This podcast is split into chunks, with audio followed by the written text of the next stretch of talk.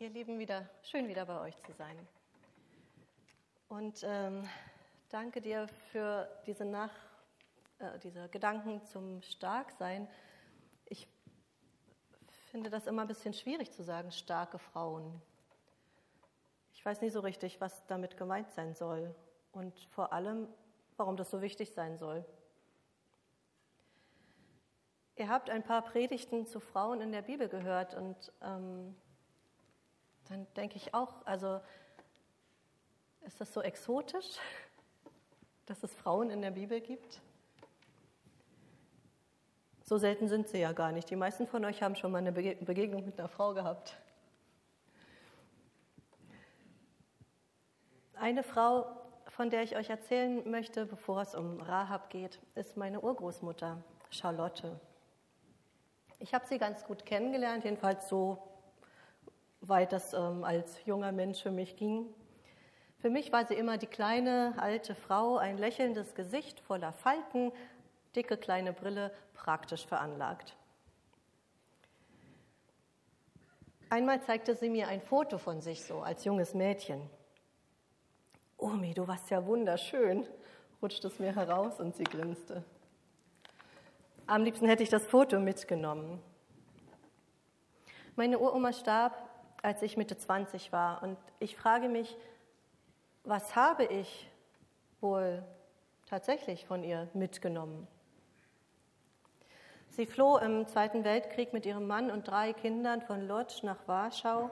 Dort verlor sie bei der Geburt ihre kleine Tochter.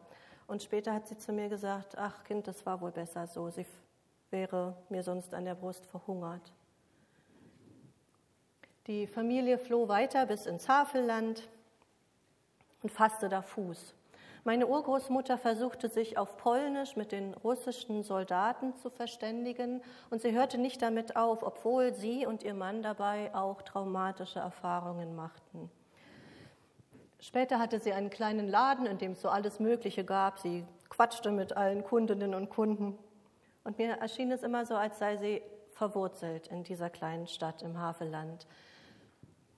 Was habe ich wohl von ihr mitbekommen? Ihre schönen schwarzen Locken schon mal nicht. Aber auch prägende Erfahrungen werden, so meinen es Psychologen, von Generation zu Generation weitergegeben. Transgenerationale Weitergabe nennt man das. Man ist sich nicht einig, wie das genau funktioniert. Entstehen da Spuren im Gehirn, in den Genen? Was habe ich mitbekommen von den Erfahrungen meiner Urgroßmutter, von ihrem Mut oder ihrer Trauer, von ihrer praktischen Veranlagung, von ihrer Fähigkeit, sich in einer neuen Umgebung zurechtzufinden, von ihrem Leid oder ihrer Offenheit? Die Frau, über die wir heute nachdenken aus der Bibel, von der dachte vermutlich niemand, dass sie mal eine Urgroßmutter werden könnte, nicht nur eine Mutter. Und schon gar nicht die Ur, Ur, Ur, Urgroßmutter Jesu. Eine, die im biblischen Hebräerbrief, von dem wir ja gerade einen Vers schon gehört haben, als Glaubensvorbild dargestellt wird. Vielleicht hat sie auch in Jesus Spuren hinterlassen, und wir, wenn wir Jesus folgen, sind da auch Spuren in unserer Glaubens-DNA? Rahab, die Kanaaniterin. Wir befinden uns in der Zeit der Landnahme, etwa 1400 vor Christus. Das Volk Israel, das Gott aus der Sklaverei in Ägypten befreit hat, war jahrzehntelang durch die Wüste gezogen. Nun überquerten sie unter der Führung Josuas den Jordan und kamen in das von Gott versprochene Land Kanaan. Dort trafen sie auf die Stadt Jericho, die ihnen den Zutritt versperrte. Josua sandte zwei Kundschafter aus, um die Lage zu erkunden. Und ich lese euch die Geschichte vor im Buch Josua aus dem zweiten Kapitel. Da gingen sie, also die Kundschafter, los und kamen zu dem Haus einer Frau, die eine Hure war und Rahab hieß. Dort kamen sie unter. Doch der König von Jericho erfuhr davon. Siehe, in der Nacht sind Männer hierher gekommen, Israeliten, die das Land ausspionieren wollen. Da ließ der König von Jericho Rahab ausrichten, Gib die Männer heraus, die in deinem Haus untergekommen sind. Sie sind doch nur gekommen, um das Land auszuspionieren. Daraufhin nahm die Frau die beiden Männer und versteckte sie. Dem König aber antwortete sie, ja, die Männer sind zu mir gekommen, ich weiß aber nicht woher. Bevor es dunkel geworden ist und das Stadttor geschlossen werden sollte, sind die Männer wieder gegangen. Ich weiß auch nicht wohin. Schnell lauft ihnen hinterher, dann könnt ihr sie noch einholen. Sie hatte die Männer aber auf das flache Dach gebracht, wo Flachs zum Trocknen ausgebreitet war. Unter dem Flachs versteckte sie die Männer. Inzwischen hatte man auf der Straße zum Jordan die Verfolgung aufgenommen. Man wollte sie noch vor den Übergängen, also des Jordan, erreichen. Das Stadttor aber wurde geschlossen, nachdem die Verfolger hinausgegangen waren. Die Frau stieg auf das Dach hinauf, bevor sich die Kundschafter schlafen legten. Sie sagte zu den Männern, ich weiß, dass der Herr euch das Land gegeben hat. Uns alle hat die Angst vor euch überfallen. Die Bewohner des Landes zittern vor euch, denn wir haben davon gehört, was der Herr für euch getan hat. Er legte das Schilfmeer trocken, sodass ihr aus Ägypten ausziehen konntet. Auch wissen wir, was jenseits des Jordan geschah. Die beiden Amoriterkönige, Sihon und Ur, habt ihr ganz und gar vernichtet. Als wir es hörten, verloren wir allen Mut. Unser Widerstand war gebrochen, denn der Herr, euer Gott, ist Gott, oben im Himmel und unten auf der Erde. So schwört mir nun beim Herrn, dass ihr meiner Familie die Treue haltet, denn ich habe, euch ja auch Treue erwiesen. Gebt mir ein sicheres Zeichen, dass mein Vater und meine Mutter am Leben bleiben, meine Brüder und meine Schwestern mit ihren Familien. Rettet uns vor dem Tod. Da sagten die Männer zu ihr, wir bürgen für euer Leben mit unserem eigenen, wenn ihr unsere Sache nicht verratet. Das versprechen wir dir. Wenn der Herr uns das Land gibt, werden wir dir auch Treue erweisen. Daraufhin ließ sie die Männer an einem Seil durch das Fenster hinab. Denn ihr Haus war in die Stadtmauer eingebaut. Sie wohnte sozusagen in der Stadtmauer. Dabei sagte sie zu ihnen, Geht zuerst ins Gebirge, damit die Verfolger euch nicht finden. Versteckt euch dort drei Tage lang, bis die Verfolger zurückgekehrt sind. Danach könnt ihr sicher euren Weg gehen. Die Männer sagten zu ihr, wir stellen dir noch eine Bedingung, damit der Schwur gilt, den du uns hast schwören lassen. Wenn wir in das Land zurückkommen, musst du Folgendes tun. Befestige diese rote Schnur an dem Fenster, durch das du uns heruntergelassen hast. Dann nimm alle in dein Haus auf, deinen Vater, deine Mutter, deine Geschwister und wer sonst noch zur Familie gehört. Wer dann noch durch die Haustür hinausgeht, ist selbst für seinen Tod verantwortlich. Wir haben daran dann keine Schuld. Wer jedoch bei dir im Haus bleibt, für den sind wir verantwortlich, es wird ihm nichts geschehen. Solltest du aber unsere Sache verraten, sind wir nicht mehr an den Schwur gebunden, den du uns hast schwören lassen. Da sagte sie, es gilt, was ihr gesagt habt. Sie schickte sie weg und sie gingen fort. Dann befestigte sie die rote Schnur am Fenster. Was darauf folgt bald, ist die wundersame Geschichte vom Fall Jerichos, wie die Israeliten nur mit Posaunenklang und Geschrei um die Stadt herumziehen und Gott dabei die Mauern fallen lässt. Weil das Volk das Land als Gabe Gottes begreifen soll, wird es ihm verboten, sich an der besiegten Stadt zu bereichern. Deshalb soll alles zerstört werden. Nur Rahab, ihre Familie und ihr Besitz bleiben. Die Israeliten halten Wort. Alle, die in dem Haus mit der roten Schnur versammelt sind, überleben. Liebe Gemeinde, was haltet ihr von Rahab? Im Judentum und Christentum gilt sie als eine Heldin. Mutig und beherzt geht sie große Risiken ein, um ihre Familie zu retten. Man stellt sich nicht so einfach gegen das Wort des Königs. Von dem Gott Israels hat Rahab Überwältigendes gehört und lässt sich daher ausdrücklich aus Eigeninteresse auf die Fremden ein. Durch den Glauben kam die Prostituierte Rahab nicht mit den Ungehorsamen um, weil sie die Kundschafter in Frieden aufgenommen hatte. So heißt es in Hebräer 11, Vers 31. Glaube als eine sinnvolle Lebensorientierung mit praktischen Konsequenzen. Dafür wird sie gelobt. Sie hat das Richtige zur richtigen Zeit getan. Rahab als Paradigma der gottesfürchtigen Ausländerin. Eigenständig, klug, unkonventionell. Ich sehe das und ich teile auch die Bewunderung für ihre Klugheit und ihren Mut. Und doch bleibt ein Widerhaken in meinem Kopf. Rahab hat doch wohl ihr eigenes Volk ans Messer geliefert. Sie ist eine Verräterin, oder? Wie kann ich jemanden loben, der seinen eigenen Leuten so in den Rücken fällt? Nur weil sie auf der Seite der Sieger steht? Heiligt der Zweck die Mittel? Ich habe da Probleme mit Rahab und ich kann sie nicht vorbehaltlos als Heldin feiern. Da fällt mir Malinche ein, die umstrittene Aztekin im 16. Jahrhundert. Sie wurde dem spanischen Eroberer Hernán Cortés zur Übersetzerin und Geliebten und wird heute in Mexiko als Mutter der Nation gesehen oder als Verräterin. Dieselbe Ambivalenz wie bei Rahab. Nun gehört zu Malinches Geschichte noch mehr. Sie wurde wegen einer Erbfolgeangelegenheit von ihrer eigenen Mutter verstoßen und als Sklavin an die Maya verkauft, die dann den Spaniern im Kampf unterlagen und ihnen als eine Art Tribut mehrere Sklavinnen schenkten, darunter auch Malinche. So kam sie zu Cortés. Man kann also zumindest nicht behaupten, Malinche hätte aus Niedertracht ein reines, naturverbundenes Leben in einem weisen, liebevollen Volk weggeworfen für die blutrünstigen Eroberer. So einfach ist es nicht. Rahab, wie war das bei dir? Warum hast du zwar nicht deine Familie, aber doch dein Volk verraten? Gehört auch zu deiner Geschichte noch mehr? Drei bemerkenswerte Umstände finde ich im Text. Und ihr müsst selbst sehen, wie einleuchtend sie euch erscheinen. Vielleicht schieße ich auch übers Ziel hinaus. Wir erfahren zum einen von Rahabs Wohnort. Ihr Haus ist in die Stadtmauer eingebaut. Das heißt, sie lebt am Rand.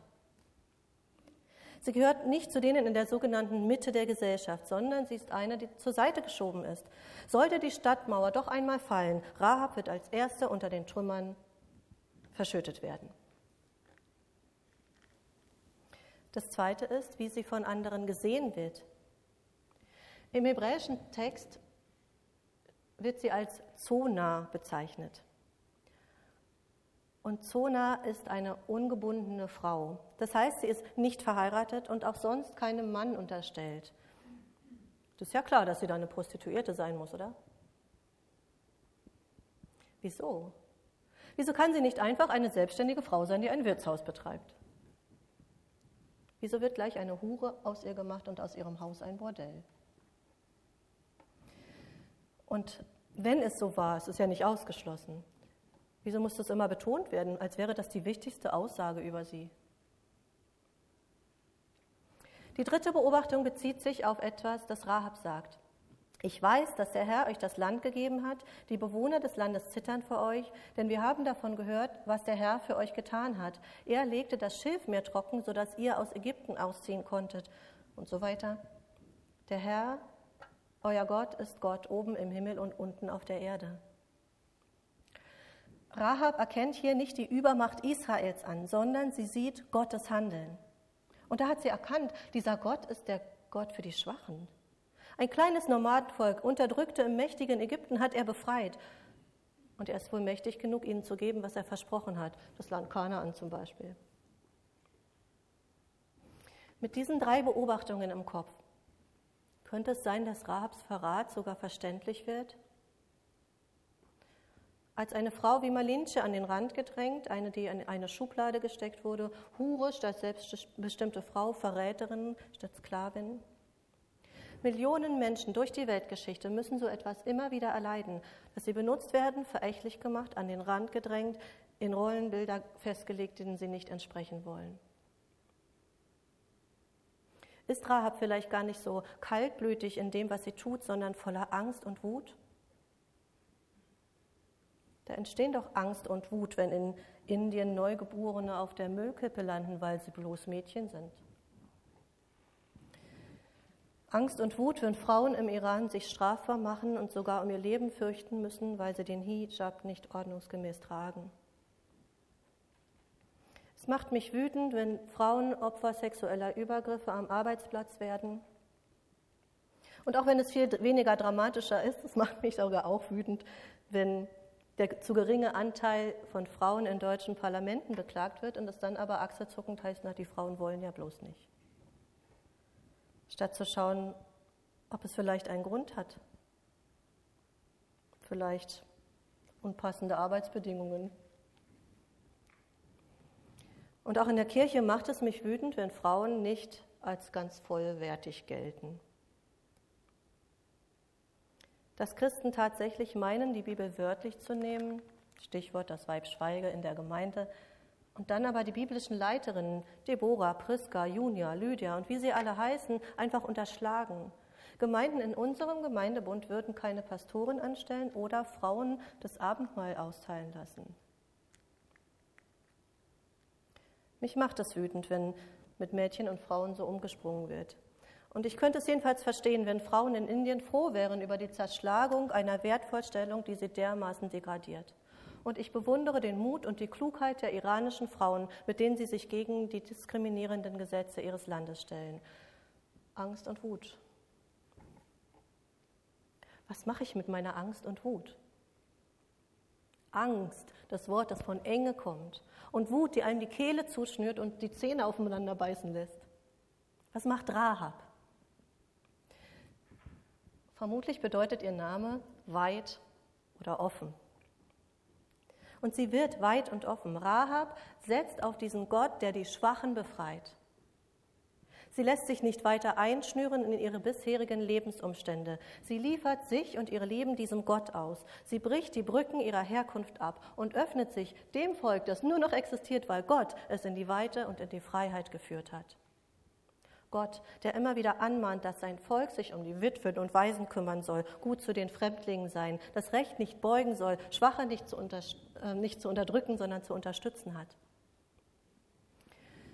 Veränderungen geschehen, wenn Angst und Wut nicht mehr lähmen, sondern wo aus Enge weiter wird, sich, ein sich öffnen für Veränderung. Manchmal geschieht das radikal.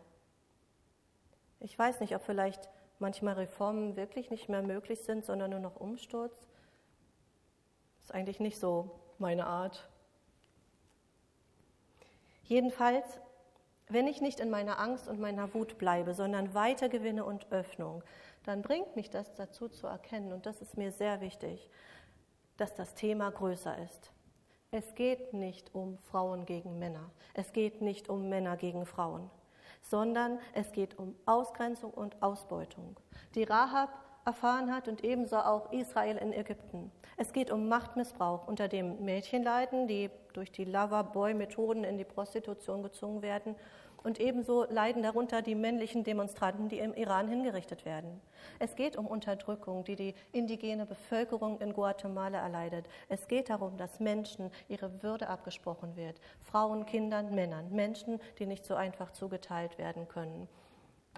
Und wenn wir diese Öffnung vollziehen, wenn uns klar wird, dass es nicht um Männer, Frauen geht, sondern darum, wie wir miteinander umgehen, dann wird es vielleicht noch weiter dass wir nämlich fragen, wo Gott ist, was unser himmlischer, mütterlich-väterlicher Gott von dem allen hält, wie Christus hier Veränderungen schafft, wo uns die Heilige Geistkraft dabei gebrauchen kann. Rahab jedenfalls erfährt durch ihre Öffnung und Weite eine weitreichende Veränderung in ihrem Leben. Sie wird nicht nur verschont und rettet ihre Familie, sondern in Josua 6, Vers 25 lesen wir, und so leben ihre Nachkommen noch heute in Israel. Rahab wird nicht die ungebundene Frau bleiben, auch nicht die Hure. Sie wird ein neues Zuhause in Israel gewinnen. Im rabbinischen Judentum gilt sie als Vorfahrin der Propheten Jeremia und Hesekiel.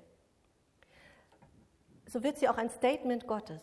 Gerade die, die von bestimmten konservativen Gruppen als gefährlich angesehen wird, weil sie als Frau, Prostituierte und Fremde für die Verführung und den Abfall von Gott steht, gerade die bekennt sich zu Gott, schützt die Gesandten Israels und verhilft Israel zum Sieg. Mit Frauen schreibt Gott seine Heilsgeschichte auch mit Menschen, die von anderen als moralisch anstößig abgelehnt werden, schreibt Gott seine Heilsgeschichte. Mit Fremden schreibt Gott seine Heilsgeschichte. Rahab wird Fuß fassen in Israel, wie meine Urgroßmutter Fuß fasste in der kleinen Stadt im Havelland. Rahab heiratet und bekommt mindestens einen Sohn. Nach dem Matthäusevangelium ist sie die Mutter des Boas. Und der war mit der fremden Moabiterin Ruth zusammen, Großeltern des Königs David.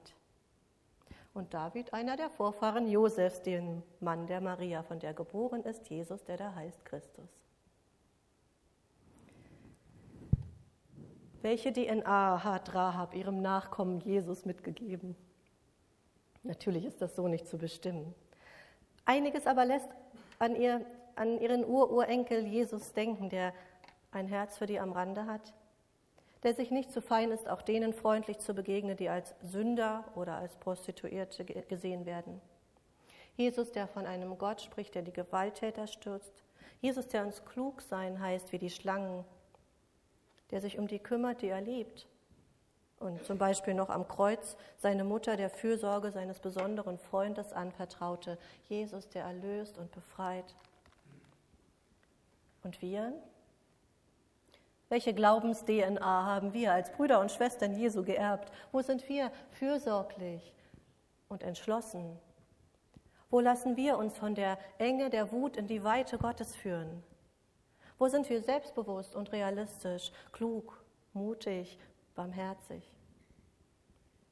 Es gibt so vieles, das Gott uns mit dieser DNA schenken kann. Der eine erhält vielleicht den Mut, radikal Brücken zu unterdrückerischen Systemen abzuschneiden.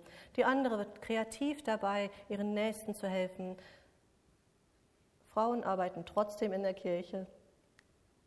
Verschiedene Menschen unterstützen Netzwerke, die gegen Menschenhandel vorgehen oder finden ein Nein zu ihrem persönlichen Gefängnis? Vor allem aber ist da etwas in unserer Glaubens-DNA, das wohl jede Person kennt, die eine Beziehung mit diesem Gott der Freiheit hat oder sucht. Eine rote Schnur. Rahab sollte sie ans Fenster hängen, um auf, Hoff, auf, auf Rettung hoffen zu können. Und wie bei dem schützenden Blutszeichen an den Türen der Israeliten damals in Ägypten in der ersten Passanacht, als der Todesengel umging, so wurde Rahab gerettet. Die rote Schnur gehört zur Glaubens-DNA, gehört zur Beziehung mit dem Gott der Freiheit. Denn im Hebräischen steht hier ein Wort, das wir von der israelischen Nationalhymne kennen. Hatikwa, die Hoffnung die Hoffnung als ein tastendes Vertrauen auf Gott, ein roter Faden, an dem wir uns immer wieder zurücktasten können zu dem Gott, der oben im Himmel ist und hier unten auf der Erde. Ja, trotz des Widerhakens in meinem Kopf, wenn ich an Rahab denke, kann ich in ihr Vorbildhaftes erkennen. Ihre Öffnung, ihre Fürsorglichkeit, ihre Klugheit. Und vor allem ihre Hoffnung auf den Gott, der die Schwachen befreit. Das brauche ich auch, so einen roten Faden. Hatikwa. Amen.